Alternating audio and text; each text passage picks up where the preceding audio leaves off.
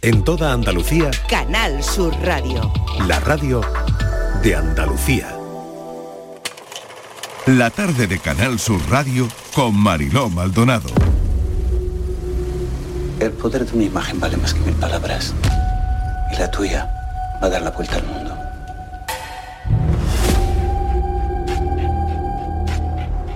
¿Cómo ha ido la noche? ¿Vienes ya para casa? Sí, de hecho estoy cerca, estoy en el aeropuerto.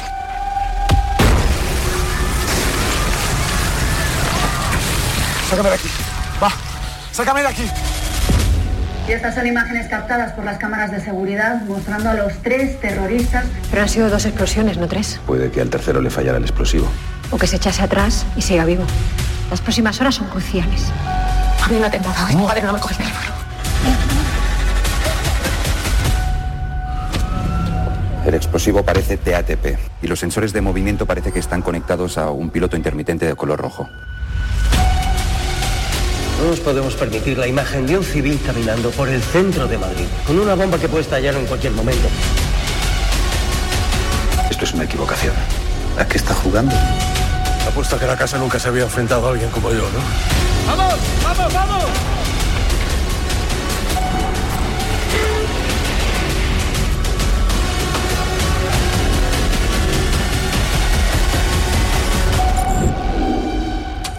Todos los nombres de Dios.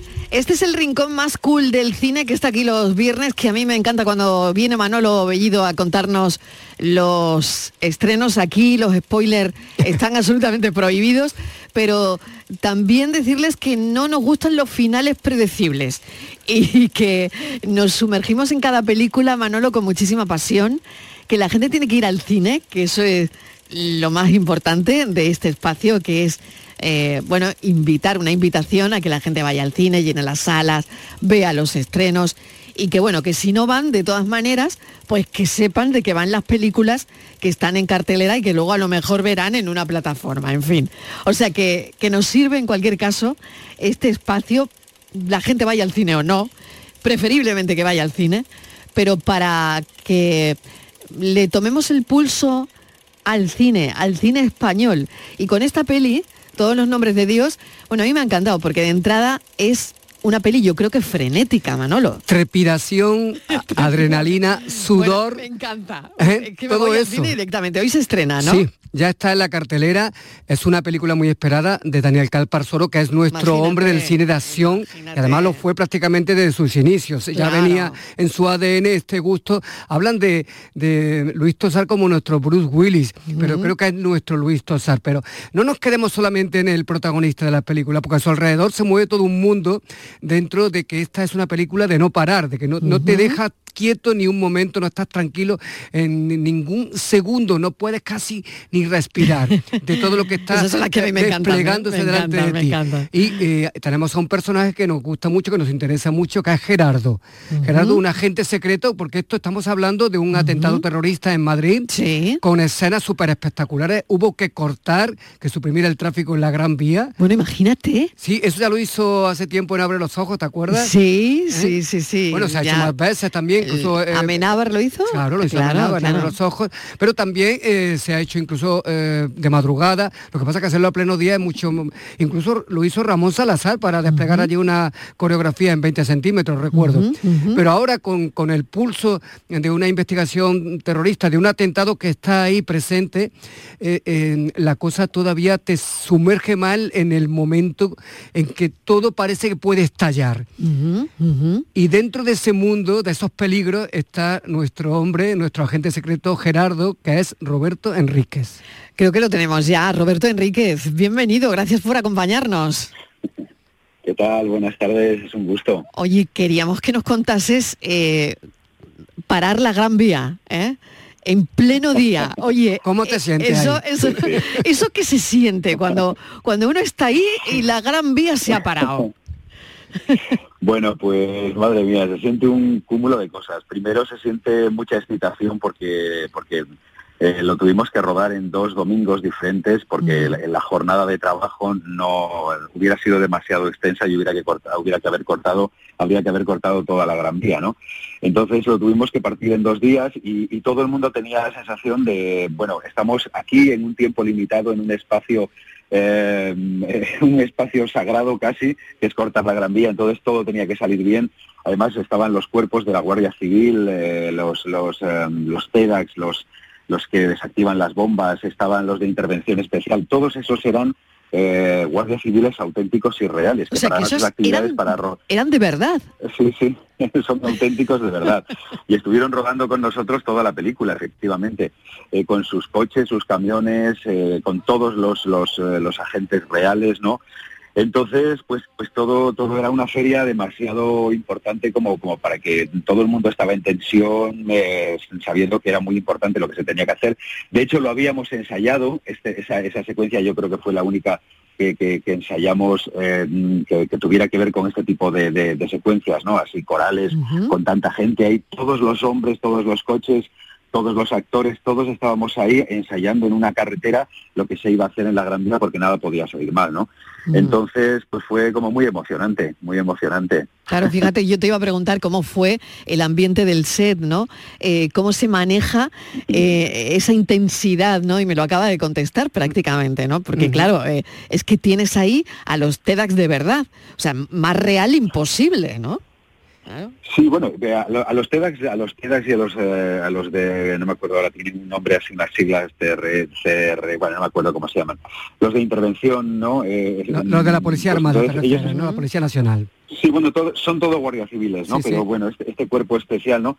Eh, estuvieron con nosotros en muchos momentos de la película, pero lo que le daba el componente extremo y de, y de y adrenalínico era verdaderamente estar en la Gran Vía, ¿no? Estar en la Gran Vía porque estábamos ahí de madrugada, se cortaba eh, y entonces sabíamos que teníamos un tiempo limitado, hicimos dos tramos, el primero como desde, desde Callao, un poco más abajo de Callao, desde el edificio de Suez hasta hasta prácticamente la red de San Luis y luego el, el, siguiente domingo hicimos de la red de San Luis en adelante, ¿no? Y entonces, pues, pues obviamente todos estábamos con esa tensión, no solo por los cuerpos, sino pues, fundamentalmente por cortar la Gran Vía, que todos sabíamos lo que suponía, incluso los kiosqueros estos de, de la ONCE que, que, les chafamos el negocio durante dos eh, domingos seguidos. Nosotros mía, no parábamos de comprarle cupones, pero no sé, creo que el cabreo no, no se le fue. Normal, normal por otro lado también. ¿no? Llegan estos del cine Claro. y claro, Y se quedan con y todo. se quedan con todo. Con Calparsoro bien, ¿no, Roberto? Bueno, yo he repetido... Por eso, por eso te pregunto. Con, con Daniel, sí, sí, sí, es que es una maravilla. Primero, como hacíais en la presentación, creo que es que no hay, no, no tenemos un director en España que ruede la acción como él. La verdad que, que es increíble. Yo creo que se, se, se mueve como pez en el agua en, en ese género. Lo domina, le gusta mm, y además es capaz de hacerlo en un tiempo que, que a todos nos deja asombrados, ¿no?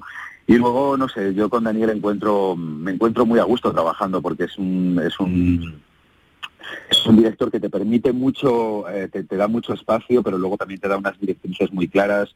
Eh, no sé, para mí es un, un gusto siempre trabajar con él, absoluto respeto el que tiene por el actor.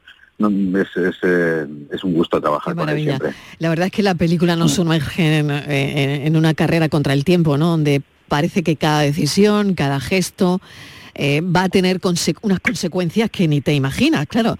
El, el telespectador, el- la persona que se sienta en el cine a ver la peli, pensará, bueno, ¿y, esta acción qué consecuencias va a tener en la próxima escena, ¿no? En, los próximos minutos? Y por eso decía Manolo que, claro, es una película trepidante, ¿no? Es, eh, un viaje además que, que yo creo que también nos puede recordar eh, la fragilidad, ¿no? Lo, frágiles que somos. Sí, absolutamente. A mí es de las cosas que más me gusta de la película. Eh, comparto completamente y es que eso es así, te sientas en la butaca y de repente la, la, la película te apabulla, no te da un, no te da tregua, tiene unos giros de guion que además inesperados que dices, pero cómo no. Eh, entonces eso lo tiene, pero luego a mí lo que lo que me gusta, lo que, o sea, eso me gusta mucho, pero también me, me, me sorprende y me da mucho gusto que, esté esta parte donde el thriller eh, es como el vehículo para, para hablar del drama de unos personajes, tanto de un lado como de otro, porque este Santi, este taxista, pues es un señor que, además de ser taxista viene de, de, unas circunstancias personales, de haber perdido a una hija, eh, de, que ha pasado una tragedia familiar, eh, todo, toda, toda esa familia ha pasado por un momento muy duro y de repente el destino es así de cruel que le mete en ese embolado siendo víctima de un de, un juego macabro por parte de unos terroristas islamistas, ¿no? Entonces, pero ves, ves eh, y ves las consecuencias que eso tiene en él mismo, en su familia, y ves las consecuencias que también tiene esa, esa otra víctima, que es ese joven islamista que se presta para, para hacer el atentado terrorista y finalmente no se atreve a hacerlo, ¿no? Y, ves también esas consecuencias, esas, esas, ondas concéntricas como cuando tiras la piedra en el agua y, se crean esas ondas en, el agua, pues, pues aquí va pasando lo mismo con, con, el individuo, con su familia, sus hermanos, su madre, y tal. Y es, eh, me parece que eso también tiene la película, que también le da una densidad emocional muy, muy buena, ¿no? Muy interesante. También en Gerardo, tu personaje, hay zonas oscuras en su pasado, ¿verdad? Ah, sí, ¿por qué dices eso? ¿Por qué? ¿Por qué? Eh, nada, lo que por nada. lo que pasa es que es un hombre que se, está en el CNI, en el Centro Nacional de Inteligencia, y de repente en la, en la, historia se decanta por... Hay un momento que, se crea un dilema moral, si, salvar la vida de Santi. Y bueno, no, no queremos destripar nada, pero se crea un dilema. Este, este, este dilema moral, ¿no? Y, y de repente mi personaje opta por la bueno, pues por la opción más conservadora que traería menos daños, pero claro, que, no es un final feliz. Probablemente eh, yo eso lo sostenía la película y, hablaba mucho con, los, los, guardias civiles, la gente que estaba, bueno, de altos mandos, planteándonos esta hipótesis. Probablemente en un, en, una, en un marco real, pues a lo mejor esa es la decisión que se tomaría, ¿no? Porque, claro, son muchos, se plantean encima, eso es lo interesante de la historia, que, esos mismos, esas mismas, lo que, de lo que voy a hablar yo, se plantea como trama, ¿no? Que, que, supone para un Estado que de repente un, grupo terrorista les doble el brazo y mm, entonces consigan pasearse por la Gran Vía. pero no solo eso, sino las consecuencias también físicas y, de vidas humanas que puede haber con un, con un hombre con lleno de explosivos. Entonces, mm, no, me parece que se ponen encima todas las, eh, todas las los, pros y los contras y mi personaje. Oye, Roberto, ¿por qué no Bueno, pues de tirar hacia el otro lado, ¿no? Roberto, ¿por qué no hacen más cine? Porque te, porque te vemos, eh, tú eres un hombre de televisión, te hemos visto en series asombrosas y estás en muchas además. Yo todavía te recuerdo de, de Muley Hassan, ¿no? En, Isabel, ah, ¿verdad? Sí, bueno. ¿Eh? Mira, pues ese, ese justo pensaba cuando estabais hablando, fíjate qué curioso que digas esto, porque estabais hablando de lo que se ponía a rodar en la Gran Vía y tal y cual pues eh, inmediatamente digo, qué suerte es verdad, porque fue para mí emocionante, para todos, ¿no? Estar ahí en la Gran Vía, en ese sitio que no lo puedes pasar más que por el paso de peatones y por el medio de la calle, subir, bajar. Y me acordaba en, eh, en Muley Hassan, cuando rodamos eh, Isabel, pues estuvimos rodando en la Alhambra y también pasó lo mismo. durante el día nos acotaron una zona que rodábamos, claro, con todos los turistas y toda la cosa, porque la Alhambra no se puede no se puede suspender las visitas, pase lo que pase. Pero por la noche tuvimos la suerte de rodar ahí, en la Alhambra, vacía de gente y de noche, y también fue una cosa que digo, de, esta, de estas suertes que tenemos los actores de rodar en lugares o conocer lugares de una manera que, que, de habitual no, no, no es posible, ¿no? Y ahí pasó lo mismo, ¿no? Rodar en la Alhambra fue impresionante. Mm. Em, quería preguntarte, volviendo un poco a lo que decías, ¿no? El, tema del, terrorismo tan, tan delicado, tan polarizador, por otro lado, ¿no? Eh, pero eh, siempre todas las películas de Calvarsoro tienen eh, un mensaje central, ¿no? O, por lo menos, em, yo no sé qué esperas tú que el público se lleve de esta película. Pues eh, no lo sé, este, yo no, me gusta, no, no, no, me gustaría decirlo porque creo que el público tiene que venir al supermercado y llevarse el mensaje que quiera. Yo creo que sí que mm. los tiene, tiene varios, ¿no? Y cuando lo que sí que me gusta es lo que te comentaba antes de la historia, que mm, habitualmente mm, pues se suele jugar entre, entre el maniqueísmo buenos, malos. Obviamente quien pone una bomba en una T4, en la T4 y provoca ese tipo de daño tan brutal, bueno, quien pone una bomba simplemente eh, se sitúa en el lado del mal, eso es obvio, ¿no? Pero quiero decirte que, de repente la película también habla de... Mm, habla del otro lado, habla del, de ese joven islamista que duda, que no acaba poniendo la bomba, que, que tiene remordimientos, habla de su familia. Mm, claro, y, y, habla de las víctimas que somos, eh, que, que, que, son, que, es lo que más se ha contado, ¿no? Pues eh, de repente lo que le pasa a Santi, ese taxista, o a toda la gente que se ve implicada en un atentado terrorista. Pero, pero yo creo que sí que al final sacas consecuencias. Por eso que te digo que no está, que no está polarizada la, la, la, Para nada, la forma claro. de contar la historia. ¿no? Exactamente, Sí, sí, exactamente. Siempre que, que- que todo es así, cuando hablamos de, de terrorismo, fíjate qué qué interesante es salir, eh, salir de eso por otro lado, ¿no? Y las escenas, ¿no? Necesitan coordinación. Eh, imagínate, lo, lo- lo estaba pensando, ¿no? Coordinación, sincronización para todo este tipo de, de escenas que vamos a ver que son trepidantes, como decía Claro, Manolo. es cine, pero se está haciendo eh, Claro. cara al público en la vía pública eh, eh, y y eso pues hay que tener siempre eh, un control ¿no? sobre lo que se está haciendo. Claro, claro, coordinación, precisión, en fin, ¿Qué, todo este tipo de cosas. ¿Qué tal con Inma Cuesta, por cierto, al mando de la, de la Guardia Civil? Hombre, nuestra taluza que está ahí también, ¿eh? Nue- Nuestra Bueno, está ahí al, al mando de la Guardia Civil. al mando de la Guardia Civil. Aquí empezamos los dos eh, mirándonos un poco por encima del hombro para finalmente acabar estando jugando en el mismo en el mismo campo, porque obviamente lo que tiene que hacer las las eh, las fuerzas de seguridad pues es unirse y eso vamos yo con Inma ya no es la primera vez que trabajo siempre es un gusto trabajar con ella porque es una actriz maravillosa y entonces pues siempre tener un, un compañero delante con, con ese talento pues siempre vamos es, eh, es jugar con altura no entonces siempre es un gusto. Y fue era la segunda vez que trabajábamos juntos y fue fue un gusto sí sí. Y además fue fue interesante también vivir todo esto que vivimos de estar cerca de la Guardia Civil de, de- del- de gente que hacía nuestro trabajo ah, y poder preguntarle siempre esta cosa que tenemos los actores de, y esto y esto y aquello entonces fue fue interesante compartir esa experiencia Ya que sí. estamos con referencias andaluzas, en- en- recuerdo ahora una obra de teatro que hiciste con Ana Wagner, por cierto, que está impresionante Te estoy llamando locamente. Eh, Ay, absolutamente fan de esa película, sí, señor. y y la- aquella obra, lo digo porque el programa... Manolo tiene buena memoria, te el lo programa digo. se hace ¿eh? desde aquí, eh, se llamaba Málaga, ¿te acuerdas de esa obra de teatro, verdad? Hombre, por favor, na- mira, Ana, Ana Bassener y yo es la madrina de mis hijos, es, es como mi hermana. Na- tra- Trabajamos, la primera vez que trabajamos juntos fue en una obra, que se, en una- un texto cinematográfico que luego se llevó al teatro, se llamaba No Más Land, en Tierra de Nadie, y ahí fue la primera vez que trabajamos juntos. Volvimos a trabajar juntos en el teatro con Tomás Pandur, en televisión hemos trabajado en La Señora, en muchas cosas. Y, efectivamente, en esa obra de Lucas Barfus hacíamos de matrimonio separado con una hija y aquí fue una, un- una pieza maravillosa que- que, bueno que la defendíamos con uñas y dientes, nos la comíamos con un gusto y un placer, con Críspulo Cabezas también, que era la, la otra pata de ese banco y, y fue un placer hacer ese, ese texto que además era bastante bueno Lucas Barfus es un autor así austríaco estos austríacos ya sabes que son mm, como un poco terroristas familiares entonces ocurrían unas cosas ahí dentro que eran tela y, y entonces fue No era dulce, la- la- no era dulce precisamente como el título sugiere. No, no, no, no, no, no, no, no, no, no.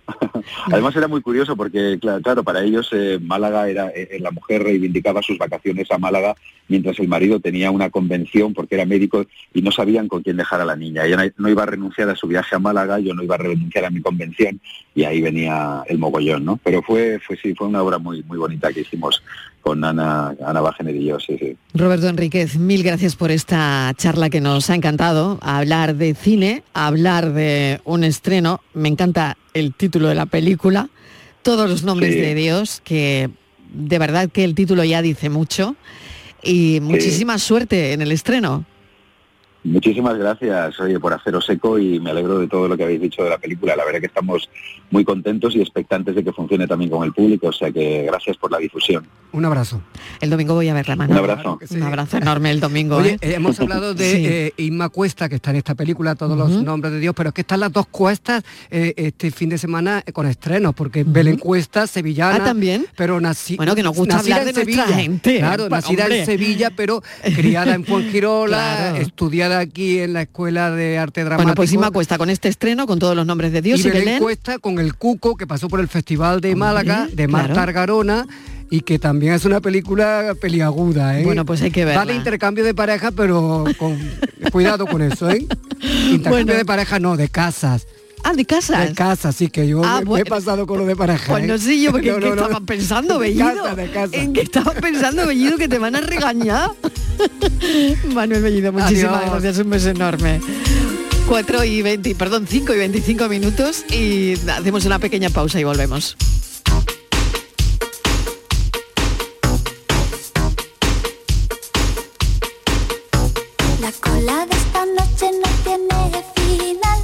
Dos horas confiando que no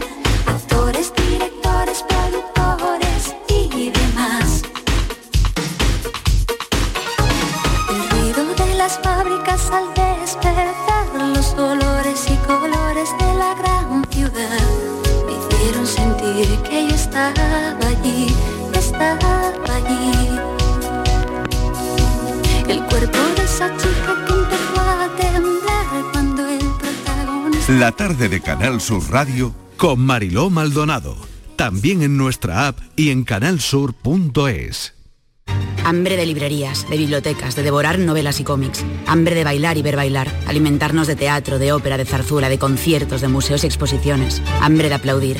Hambre de renacer, de revivir, de reencontrarnos. Cantar, leer, escuchar, mirar, vivir. Emocionarte a boca llena. Hambre de cultura. Ministerio de Cultura y Deporte. Gobierno de España. Rapimueble, los ofertazos del líder. Cheslon solo 259 euros. Apilable de salón, ahora 299 euros. No te los puedes perder. Y paga en 12 meses sin intereses. Ahorra con Rapimueble, líder en precios y calidad. Más de 200 tiendas en toda España y en rapimueble.com. Canal Sur Radio. Los guerrilleros, tapicería y colchonería en Utrera, a precios de fábrica. Cheslong de 3 metros con asientos extraíbles, cabezales reclinables, canapé, dos puff, cojines decorativos de regalo y telas antimanchas a elegir. Antes 899 euros y ahora solo 499 euros. Sí, sí, has escuchado bien, 499 euros. Y por un euro más televisor LED de 32 pulgadas de regalo. Estamos en Utrera, carretera Carmona número 15 en Utrera, Sevilla. Entregas en 48 horas. Si estás cansado ya de tanto pagar entre gasolina, luz y ahora el tope del gas, venga, corre y llámame, que no hay tiempo que perder, nuestro petróleo es el sol y lo tienen que saber. Placas fotovoltaicas Dimarsa. Infórmate en el 955 12 13 12 o en dimarsa.es.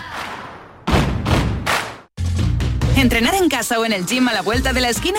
Basic Fit está disponible para ti. Haz del fitness tu básico con seis semanas extra y una mochila. Hazte socio ahora. Basic Fit. Go for it. Ver condiciones en basic-fit.es. Reales Seguros presenta Charlie y la fábrica de chocolate, el musical. Hazte ya con tu billete dorado y comienza a hacer realidad tus sueños. En Fides, Palacio de Congresos y Exposiciones de Sevilla del 6 al 8 de octubre. Descubre el plan más delicioso de la temporada. Hazte ya con tu billete dorado en charlielafabricadechocolate.es. El pasado año mi negocio se vio muy afectado por las subidas del precio de la energía. Las cuentas no me salían y esos costes hicieron bajar mis ingresos. ¿No conoces la nueva línea de ayudas para pymes y autónomos? La tramitación es online y sin adjuntar documentación. De manera sencilla podrás obtener ayudas directas para financiar los sobrecostes de la electricidad y el gas natural del pasado año. En ayudasobrecosteenergético.es tienes toda la información. Andalucía se mueve con Europa. Fondo Europeo de Desarrollo Regional, Unión Europea, Junta de Andalucía. Cabaret Festival Latino llega al centro hípico de Mairena del Aljarafe con Quevedo el 2 de septiembre. Bad Gyal el 8 de septiembre. Y Tini el 14 de septiembre. Venta de entradas en el Corte Inglés y Ticketmaster. Con el apoyo institucional del Ayuntamiento de Mairena del Aljarafe. Vive tu mejor verano con Cabaret Festival Latino. Si los fines de semana quieres levantarte de la mejor forma, tienes que escuchar Días de Andalucía en Canal Sur Radio. Con un programa lleno de actualidad, cercano, divertido, con Carmen Rodríguez Garzón. Te espero sábados y domingos a partir de las 8 de la mañana en Canal Sur Radio. Días de Andalucía. Este fin de semana, desde las 8 de la mañana en Canal Sur Radio con Carmen Rodríguez Garzón. Canal Sur Radio. La radio de Andalucía.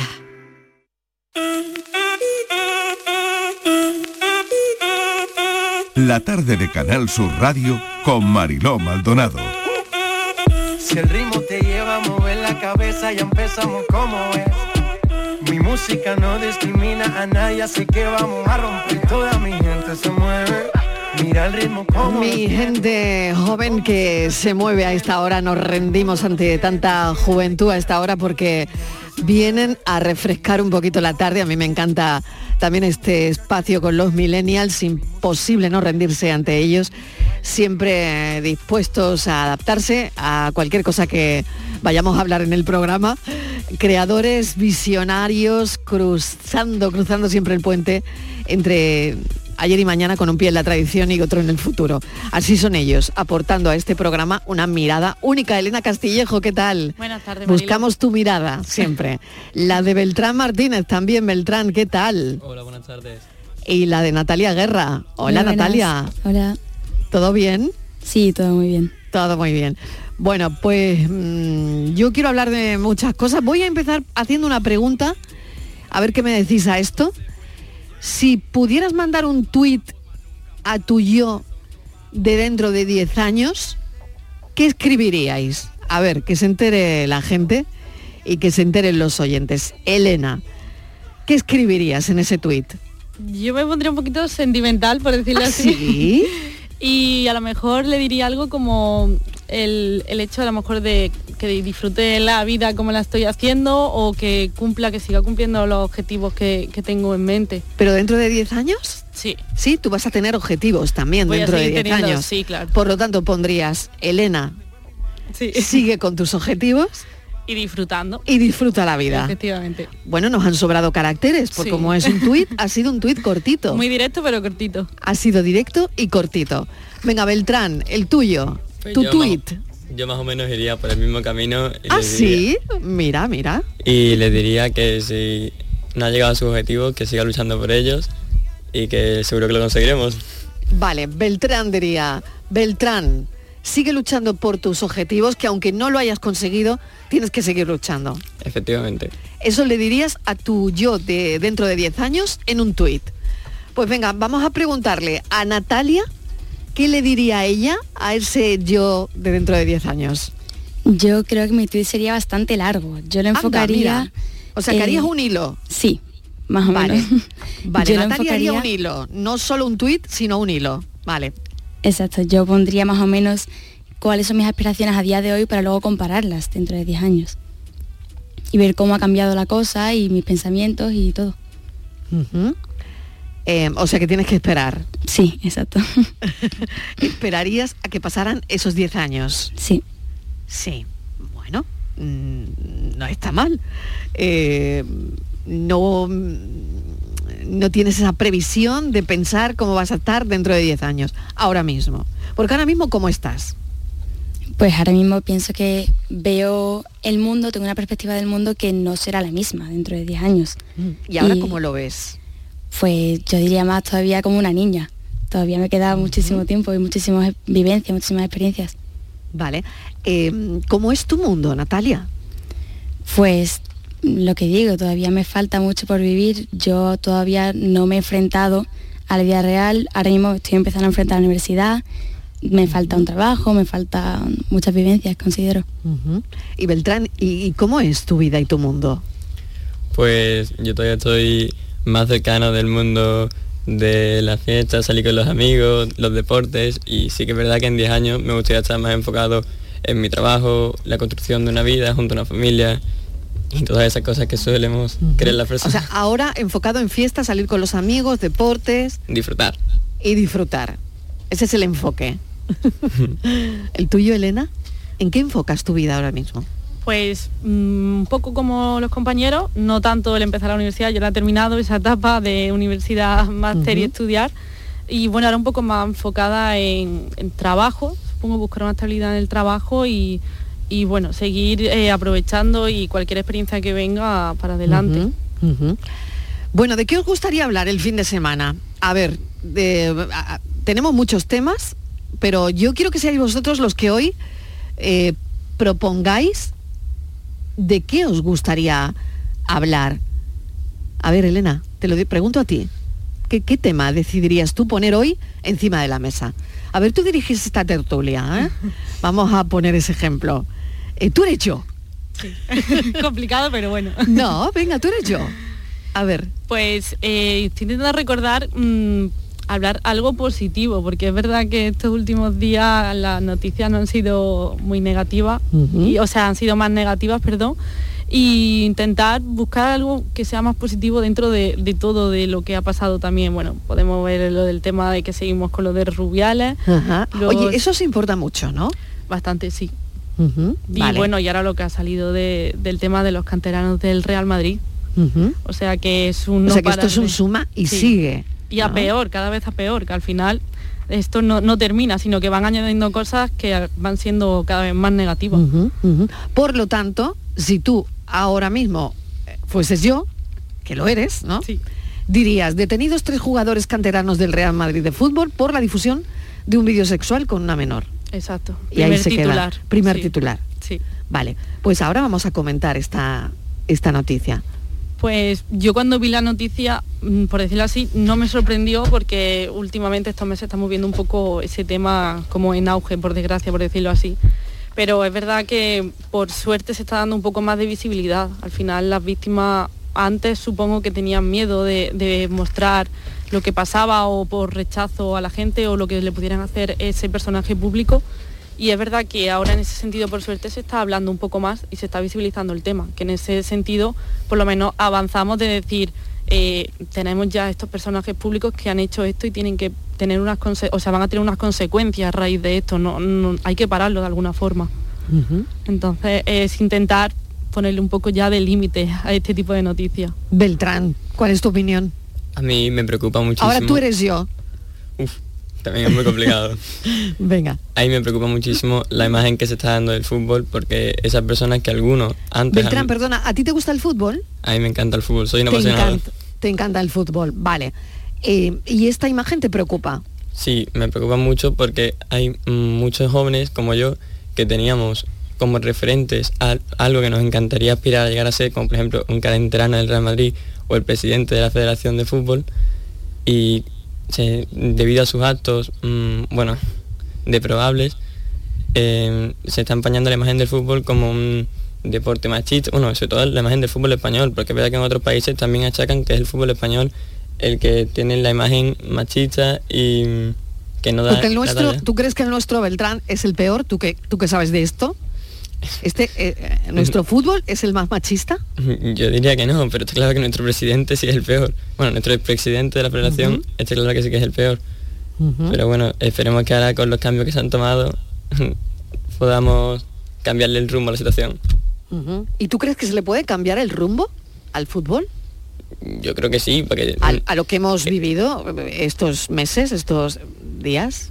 está claro que es una minoría de personas las cuales tienen ese acti- esa actitud y pues claro que podemos hacerlo y si todo el mundo podemos de nuestra parte a gente que nos gusta el fútbol y rechazamos los comportamientos mm, malos, pues yo creo que con- podremos conseguir un fútbol que sea bueno para todos y esperemos que pase. Muy interesante tu reflexión. Natalia, ahora tú eres yo.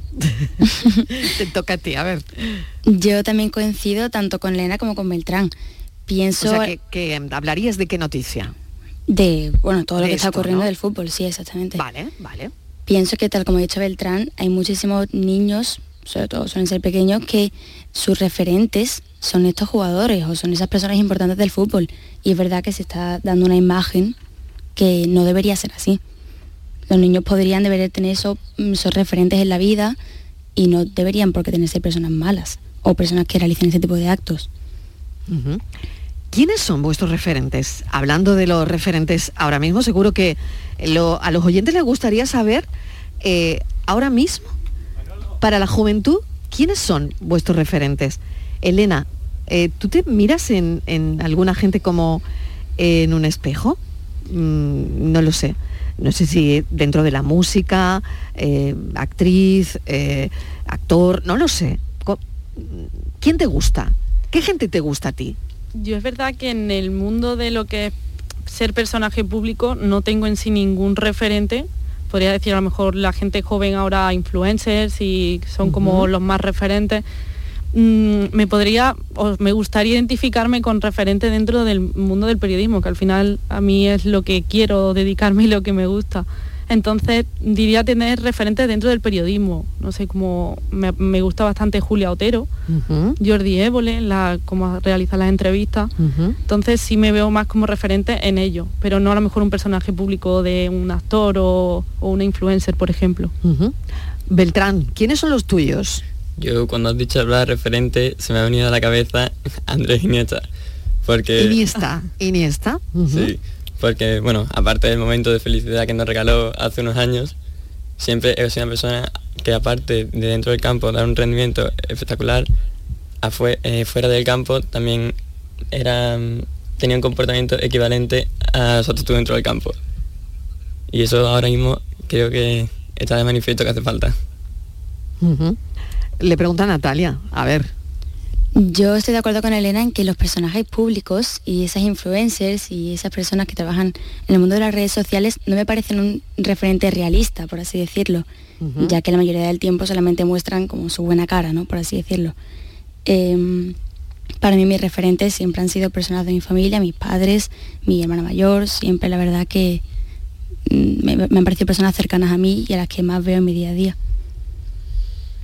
Es muy importante, desde luego. Eh, bueno, yo, creo que como cualquier generación, em, tenéis vuestras fortalezas, ¿no? vuestros desafíos. ¿no?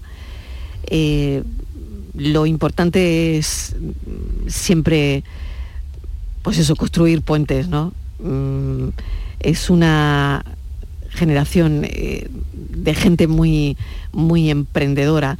No sé si esto es una cosa común en, las generaciones cuando, mm, bueno, pues cuando yo tenía vuestra edad, pues también me encontraba, ¿no? Con, con esas mismas inquietudes. Pero yo no sé si, si ha cambiado, si sois una generación diferente o no, si el móvil, que hoy hablábamos en nuestro café de las cuatro, eh, del móvil, os ha vuelto la vida del revés.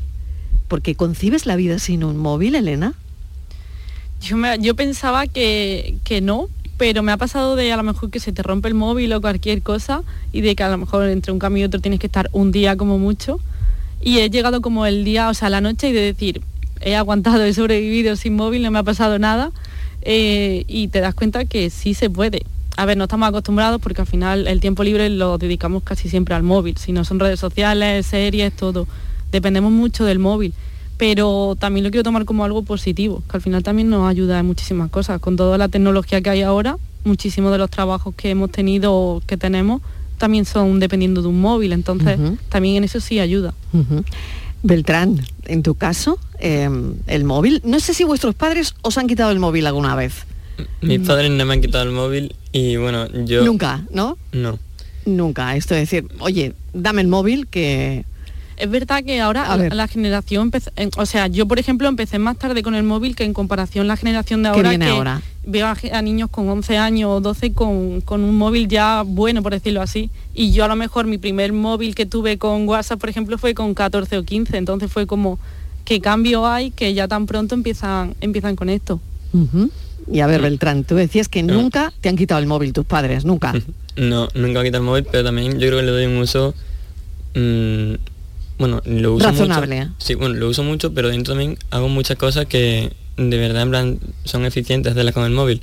Por ejemplo, ahora que estamos empezando la universidad, Natalia y yo, muchas tareas y muchas cosas, todo lo tenemos que hacer con el móvil.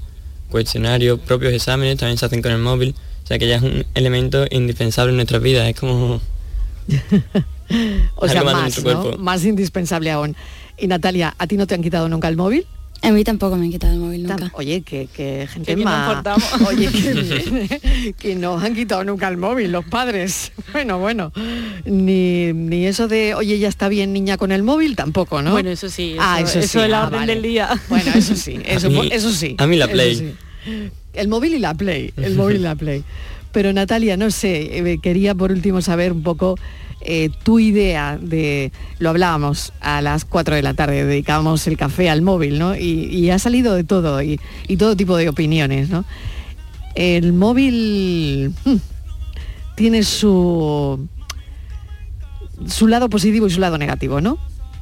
Sí, estoy totalmente de acuerdo. A mí me pesa un poco eso que ha dicho Beltrán de que sea un objeto del, del día a día ¿no? que utilizamos y que es indispensable porque yo si pudiese ser por mí yo dejaría el móvil y yo me iría y yo me iría a leer, me iría con mis amigos, pero de verdad no me gusta para nada el móvil. Bueno. Sí, todo lo contrario. Pues me encanta, ¿eh? me encanta, me encanta, ¿eh?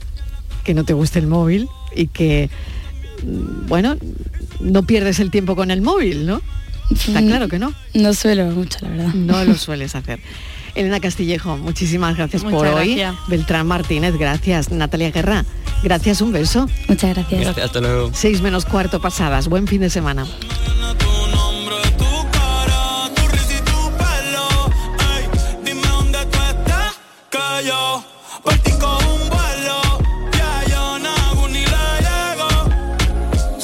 Tu dirección, yo te mando mil cartas. Si me das tu cuenta de banco, un millón de pesos.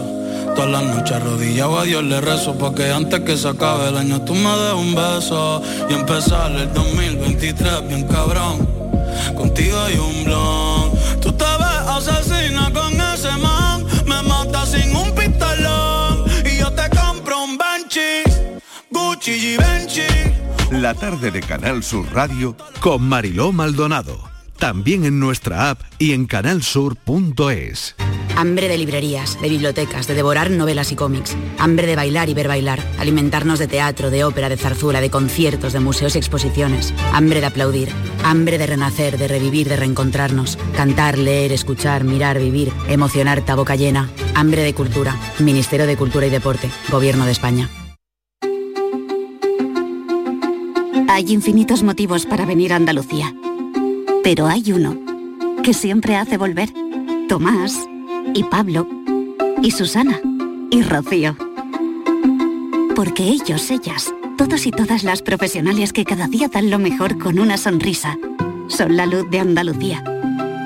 Vienen por Andalucía. Por ti, vuelven. Consejería de Turismo, Cultura y Deporte. Junta de Andalucía. Septiembre de 2023. Vuelve Noches de la Maestranza con el directo de Rafael el 15 de septiembre. Entradas ya disponibles en nochesdelamaestranza.com, el corte inglés y en Enterticket. Con el apoyo institucional de la Consejería de Turismo, Cultura y Deporte de la Junta de Andalucía, cofinanciado con fondos europeos. Colaboran Sueps y Cruzcampo. La tarde de Canal Sur Radio con Mariló Maldonado. Gloria bendita, gloria bendita, gloria bendita,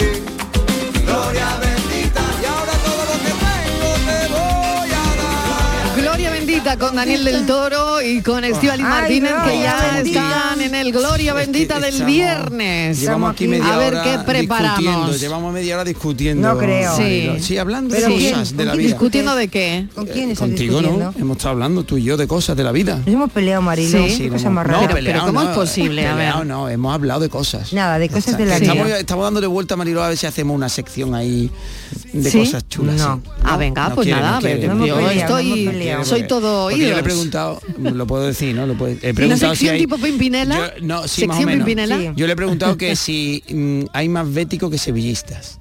Uf. Bueno, un momento, un momento.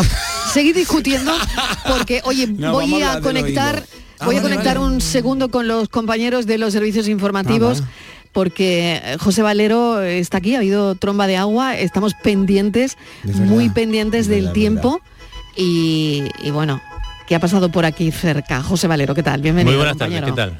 Bueno, pues todavía acabamos de hablar con algunos de los afectados en Sierra de Yeguas, en la comarca de Antequera, en la provincia de Málaga, es la principal afectada por las lluvias. Han caído muchos litros, dice en la gente 100, 50 no hay estimaciones exactas. La principal afectada es una empresa que lo ha perdido todo. Ha llovido mucho entre las 2 y las 2 y media de la tarde, sobre todo aunque la tormenta con ligeras intermitencias ha podido durar casi una hora en la que se han anegado en numerosas casas. Son muchos los vídeos en los que se ve el agua por las calles de este pequeño pueblo, pero la más afectada ha sido la empresa Rebelve, dedicada a la manufactura de espárragos, de setas, también sitio de celebraciones. Hemos podido hablar con Erika Gutiérrez, la doña que estaba desolada. Se repite la historia. Eh, y vuelve a, llover muy fuerte y nada, lo ha destrozado todo y no hemos quedado sin nada, lo hemos perdido todo. Esta vez lo hemos perdido todo. No, eh, maquinaria, vehículos, todo, todo. Es que no tengo palabras.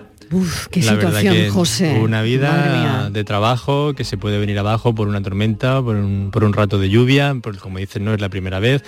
Son unos 40 trabajadores los que hay en esa empresa. En principio estaba cerrada porque no es la, época de recolección, pero claro, ya se ve que no va a poder recomenzar a lo mejor. Estaban allí también las autoridades y demás, pero es un testimonio esta misma tarde de hace unos minutos en el que esta mujer pues lo pierde, lo ha perdido todo en, su empresa. Fíjate, hemos arrancado el programa diciendo que estábamos pendientes de los avisos en Andalucía. Mm, la comarca de Antequera era la única de Andalucía que se mantenía en aviso naranja. Exactamente. Con precipitaciones que podían ser de hasta 30 litros por metro cuadrado en una hora. El aviso naranja dura hasta las 6 de la tarde precisamente. Y después hasta las 9 el aviso de la Agencia Estatal de Meteorología es amarillo por tormentas y también por precipitaciones que pueden ser de hasta 20 litros por metro cuadrado en una hora. De momento, pues habían caído únicamente un par de litros en Antequera, por ejemplo, y sobre todo esta mañana pues habían caído 8 11 litros en los montes de Málaga y 8 en Alfernatejo hasta que ha llegado esto de Sierra y de fíjate, ¿no? Que en la Sierra Norte de Sevilla, en Constantina y en el Pedroso mm, están todavía hasta ahora quitando barro, poco a poco se va recobrando la normalidad, pero bueno, lo estamos contando, ¿no? Que estaremos muy pendientes del tiempo. José Valero, muchísimas gracias por la información. Un último apunte, tengan cuidado con las carreteras, lógicamente por allí la 365 ha estado a punto de cortarse, tengan cuidado. Venga, gracias José. Hasta ahora. Seguimos con nuestro Gloria Bendita.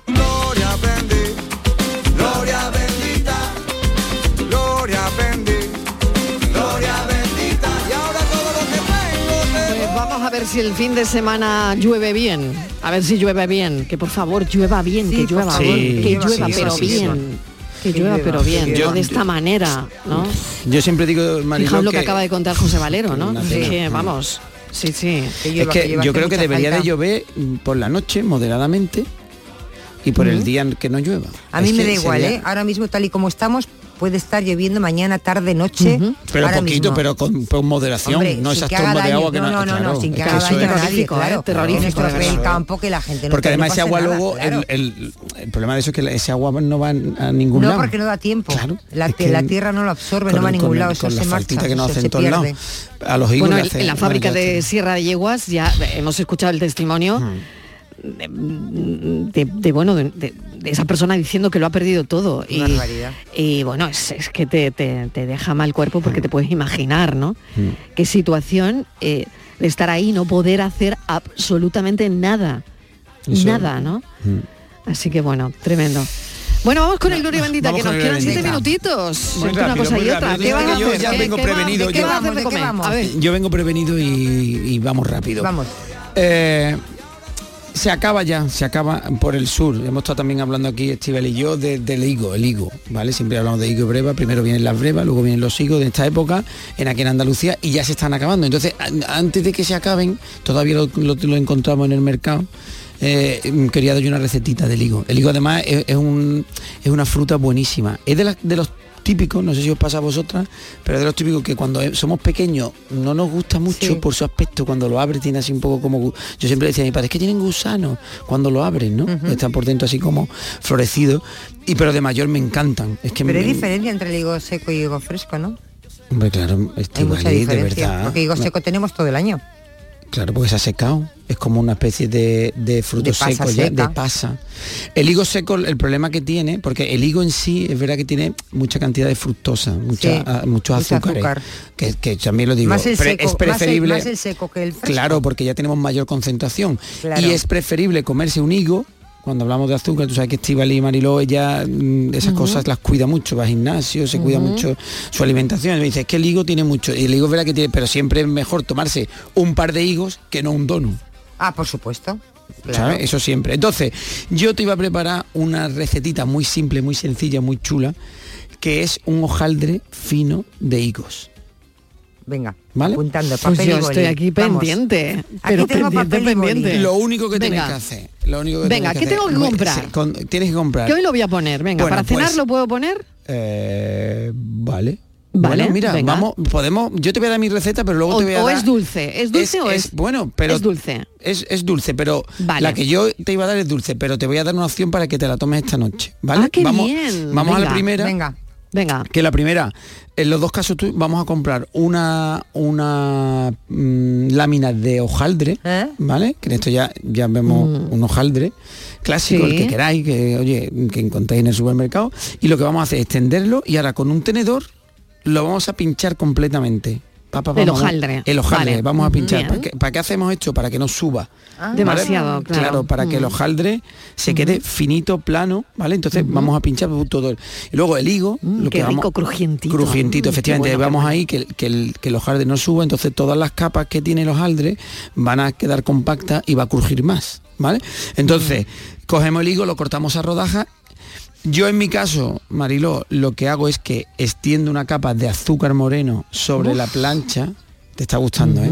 Una, un, eh, sobre la plancha de hojaldre eh, ponemos una capita de azúcar moreno y encima vamos a poner el higo cortado a rodajas Uy, qué bueno. rodajita, rodajita y llenamos todo el hojaldre. Eso lo metemos al horno. Mm, 35 minutos o cuando Pero veas. encima, encima tienes que poner poner más eso. hojaldre. no, no, sin no, no, poner no, no, no, tal, tal cual. tal Simplemente la base de hojaldre. la base de Solo hojaldre, la base de hojaldre. solo la base de hojaldre, Vale. azúcar moreno y el higo, ¿vale? Horno. ¿No 100 se quema el higo? no, se queda, No. el higo se cuece, es, el jugo del higo se cae sobre el hojaldre, el azúcar se carameliza y queda una tartita fina de buenísima. Yo la sirvo Un eso poco con bombita, ¿eh? Un ¿Cómo? poco bomba de calorías. Que- Que va, que de dice. verdad, ¿eh?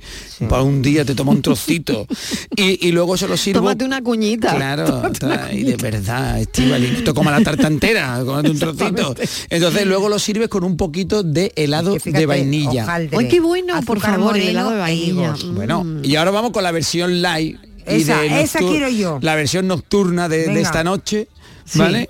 Que lo Venga, que vamos a hacer es noche. el hojaldre. Eh, no le coloques el azúcar, ¿vale?